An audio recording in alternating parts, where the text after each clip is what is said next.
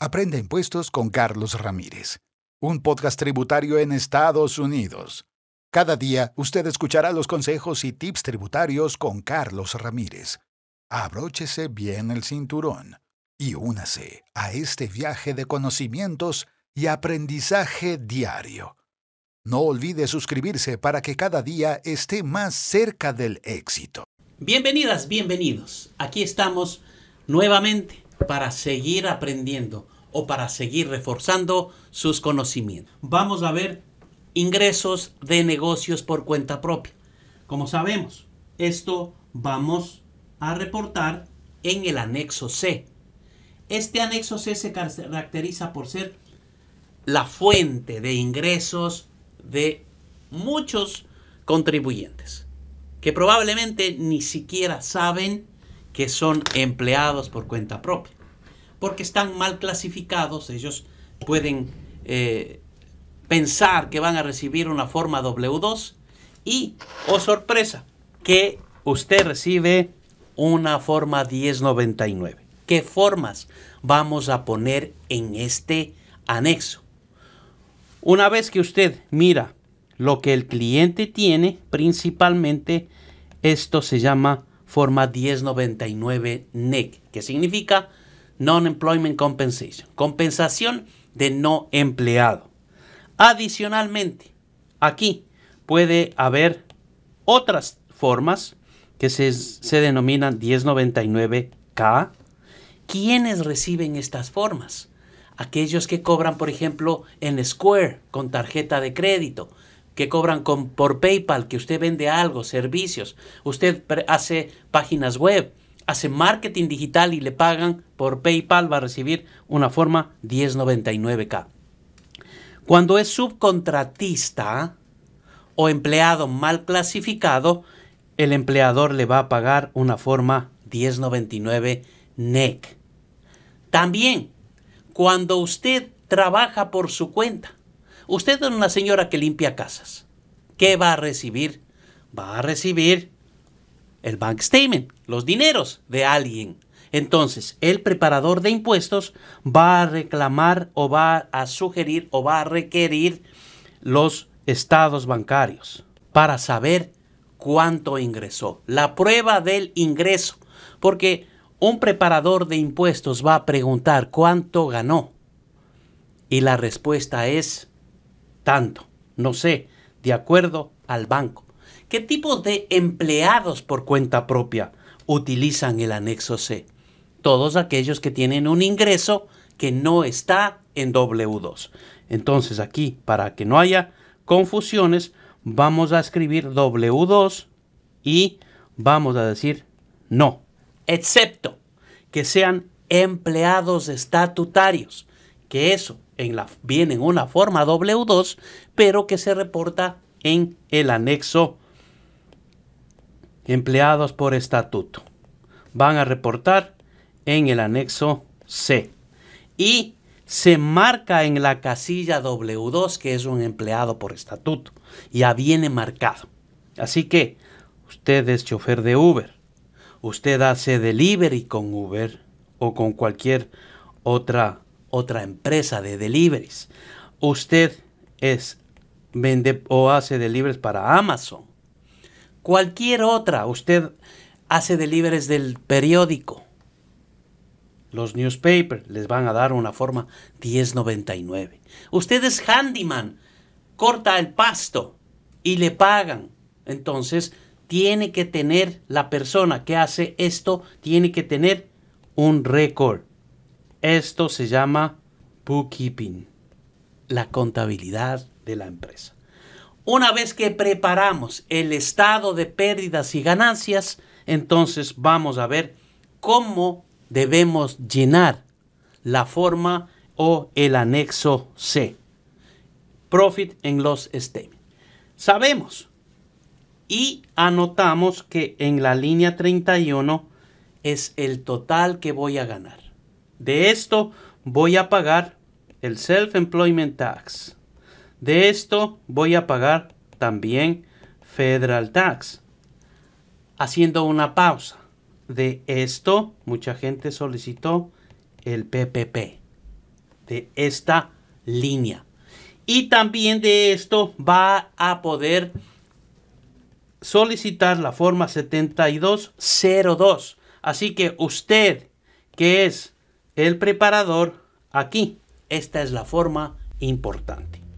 Esta es la forma importante y el valor importante que determina el valor de esta forma. ¿Cuánto me van a dar? ¿Cuánto me dieron de PPP? ¿Cuánto pago de Self-Employment Tax?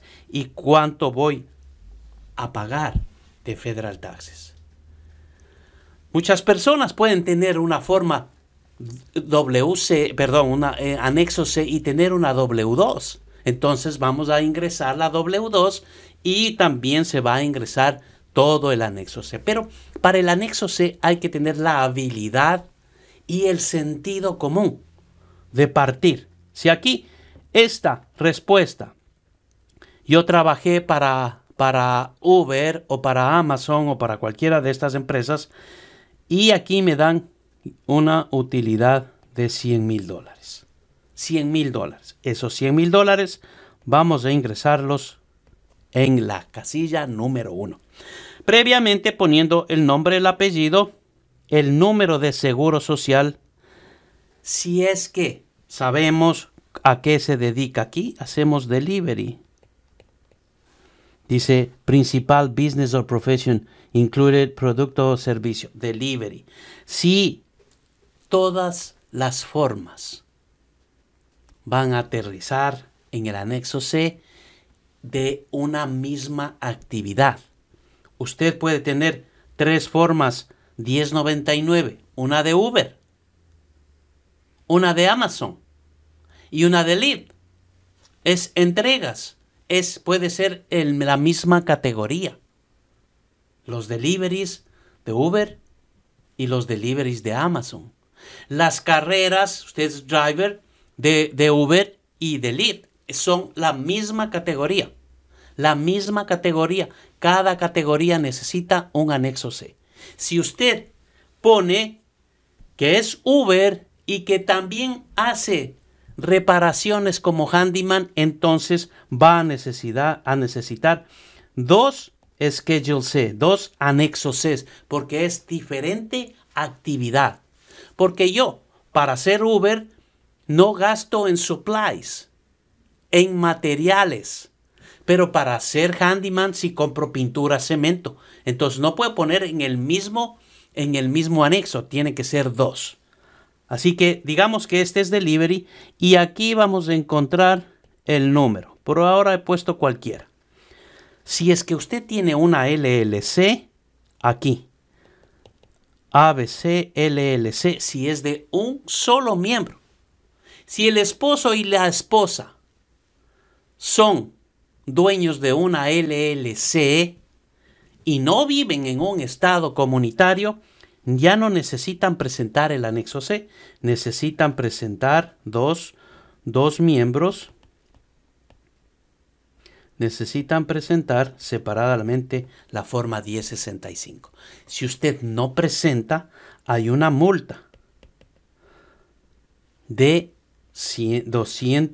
220 dólares por mes y por el número de miembros. Así que aquí en las declaraciones de impuestos usted como preparador tiene que estar muy concentrado para no cometer errores. Los errores cuestan dinero para su cliente. Bien, si yo soy Uber, ¿qué voy a necesitar aquí? Car Truck Expenses, Car Truck Expenses. Y para esto voy a necesitar poner las millas. Ahora, cada milla tiene un valor. Cada milla tiene un valor y el gobierno me da ese valor. Entonces, suponiendo que yo manejé, si es que yo tengo 100 mil dólares yo, de ingreso, yo manejé, por ejemplo, 30 mil millas. Este es el valor que vamos a calcular en el millaje. Automáticamente su, su programa le va a calcular el millaje, el valor de la milla recorrida para el año 2020 es de 57.50 centavos. 57 centavos y medio. Entonces, tenemos que hacer el cálculo y decimos, si usted recorrió 30 mil millas multiplicado por 0.57 centavos, son 17.250. Este es el valor, vamos a ponerle en rojo, 17.250. 17.250. ¿Qué otros gastos? Los gastos deben ser ordinarios y necesarios. Mucha gente dice, ah, mi comida. Gasto ordinario y necesario. Si no, no como, no vivo, no. Ok. ¿Cuál es el concepto de lo que llamamos meals? Meals. Tiene que ser una comida que tenga un fin comercial. Ahora, ejemplo. Varias veces he puesto este ejemplo. Usted es un realtor, real estate 1099, mortgage broker 1099. Usted es un realtor. Usted está demostrando, mostrando, enseñando casas para su cliente que quiere comprar una. Y le da hambre, pues. El día sábado salió con este cliente y han visitado tres casas y ya es la una de la tarde. Tienen que visitar tres casas más, entonces paran en Panera y almuerzan. Usted, que es el dueño de la empresa, paga el almuerzo. Usted gana, gasta 25 dólares en el lunch, en el almuerzo, para las dos personas. Esto tiene un fin comercial. Está enseñando las casas. Usted y yo nos encontramos en paneras. Yo quiero que usted haga la declaración de impuestos conmigo. O yo le quiero vender el servicio de contabilidad a usted. Entonces, nos ponemos una cita en paneras. Y asimismo yo pago 30 dólares por el lunch. Por las dos personas. Son dos casos diferentes, dos escenarios diferentes, pero que tienen un fin comercial. Tanto estos 30 dólares como estos 25 son deducibles en la categoría de meals y son deducibles solamente el 50%. La mitad de los 25 y la mitad de los 30. Ahora bien, en el segundo aspecto yo busco que usted firme un contrato. En el primer ejemplo, el realtor busca vender la casa. Están conectados con un negocio. Yo al día siguiente paso por Panera y me acuerdo que mi amigo Juan se comió un plato que me gustó, me llamó la atención y me dio, no le puedo decirle, oiga, deme un poquito para probar, pues no es profesional, ¿no es cierto? Y además estamos en pandemia. ¿Qué hice yo? Me fui a Paneras y ese plato me costó 10 dólares. Ahora bien, estos 10 dólares de mi almuerzo tendrán un fin comercial o es un fin personal, porque no estoy tratando de hacer negocio con nadie. Independientemente que yo venda la casa o que usted firme contrato para hacer yo la contabilidad, pero el propósito es comercial. Cuando yo como, esto no es comercial. Por ende, estos 10 dólares no van a tener cabida en el anexo C. No son deducibles porque usted, aunque no venga a trabajar, tiene que comer. No puede estar sin comer. Entonces, hay mucha gente que dice, no, es que yo le doy de comer a mis empleados. Ok, Usted no tiene obligación de darle a sus empleados de comer, pero si usted es tan generoso, póngale esa comida dentro del salario. Porque usted no puede deducir esos valores. Entonces, travel aquí son 55. La mitad, vamos a poner 27 dólares acá. Aquí en Mills gastamos 27. Ah, es que yo me dedico a vender casas y anuncio mucho en Facebook y de ahí vendo casas. Entonces tengo advertising. Gasté 5 mil dólares en advertising. Comisiones en fees o contract labor. Comisiones. alguien le pagué una comisión por ayudarme a vender casas. Entonces le voy a poner aquí sus 10 mil dólares de una casa que vendió. Y esos 10 mil dólares van a necesitar que yo le dé una forma 1099 para poder justificar ese, ese, ese gasto. Contract labor. Ajá. Usted es contract labor. Usted es handyman. Y yo que soy un constructor, le digo, Juanito, necesito que usted me haga el favor de ir a arreglar esa casa. Y yo se lo pago. Entonces yo le di varios trabajos a esta persona que es un handyman o que tiene, tiene una LLC. Entonces yo le doy una 1099 antes de enero 31 para que no me multe. Y fueron 20 mil. Depletion es el desgaste de los recursos naturales. Depreciación, si yo tengo activos. Entonces eso me da un ciclo de vida de tres años. Me costó 300 dólares. Cada año la depreciación va a ser en línea recta. Voy a deducir 100 dólares por año. Usted se compra un auto para la empresa y el auto está a 5 años plazo. ¿Qué pasa con esto? Yo no puedo deducir los pagos porque estoy deduciendo la depreciación del activo. Mire cómo se va armando el rompecabezas del income tax. Entonces, en depreciación, yo gasté, qué sé yo, 10 mil dólares más. Employee Benefit Program. Si yo no tengo empleados, no voy a tener beneficios de empleados. Insurance. Pero los, aquí entre paréntesis dice Other than Health. Aquí voy a poner el seguro de Workers' Comp si tengo, el seguro de liability si tengo, el seguro de los autos si tengo. Pero yo pago el seguro de salud. Como empleado por cuenta propia, yo puedo pagar y es deducible.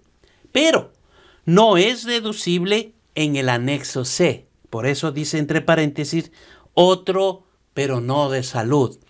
El seguro de salud, el gasto del seguro de salud, lo voy a deducir afuera, en los ajustes. Se llama above the line deduction arriba de la línea mágica, que la línea mágica es el AGI, el Adjust Gross Income, el ingreso bruto ajustado. Todos estos gastos como el seguro de salud, la mitad del Self-Employment Tax, los IRAs, eh, los gastos como profesor, que son 250 dólares para él y 250 dólares para ella si son eh, los dos profesores los pagos de intereses estudiantiles, entre otros. Esto es los ajustadores que le van a bajar. Por eso es que, en cambio, cuando usted gana una W2 y ganó 100 mil, esos 100 mil son el AGI, porque no hay ningún ajustador como el, la mitad del seguro social o el, el, el seguro de salud, que le ajustan, le bajan el ingreso bruto ajustado. ¿Se da cuenta cómo vamos armando esto? El mortgage, no de su casa, solamente si usted compró la oficina y puede y tiene una hipoteca, el interés de la hipoteca es deducible. Aquí se pone eso. Office expenses. Yo prefiero ingresar a la parte donde dice other expenses y poner todos los gastos que son, como por ejemplo, un gasto de oficina es el pago de la energía. Un gasto de oficina es el pago del cable. Entonces yo no quiero poner así, sino le pongo todo. Recuerde, las utilities son diferentes. Utilities son solamente servicios públicos. Utilities no es el cable. Utilities no es la alarma, son gastos de oficina. Pension Profit Insurance Plans, si usted tiene planes de jubilación, Vehículos, línea 20. La renta, la renta de la oficina, la renta de los equipos que usted, como limpia alfombras, Handyman rentó una máquina para limpiar alfombras. Es Realtor. Va a vender una casa, no le puede vender la casa sucia. compró, fue a Home Depot y rentó una máquina para limpiar alfombras. Y aquí tenemos deductible, meals deductible, utilities, wages. Wages son los salarios. Si es que yo, como empleado por cuenta propia, tengo empleados. A los empleados tengo que pagarles con una forma W2. No olvide de mirar el póster. El póster del conocimiento tributario. Aquí está todo lo que usted como preparador de impuestos debe saber. Lo puede comprar en conocimientotributario.com. Esto es cómo trabaja el anexo C. Digamos que aquí tuvimos todos los gastos relacionados, fueron de 50 mil. El valor que yo tengo en la línea 31 es de 50 mil. Con ese valor, usted puede mirar y puede solicitar, si es que esta persona, handyman, no pudo trabajar en la pandemia. Entonces vamos a solicitar la forma 7202. Y aquí veremos cuánto nos pueden dar sobre este mismo reembolso. Amigas, amigos, no se olvide, el éxito llega con el aprendizaje. Aprende impuestos con Carlos Ramírez, un podcast tributario en Estados Unidos. Cada día usted escuchará los consejos y tips tributarios con Carlos Ramírez.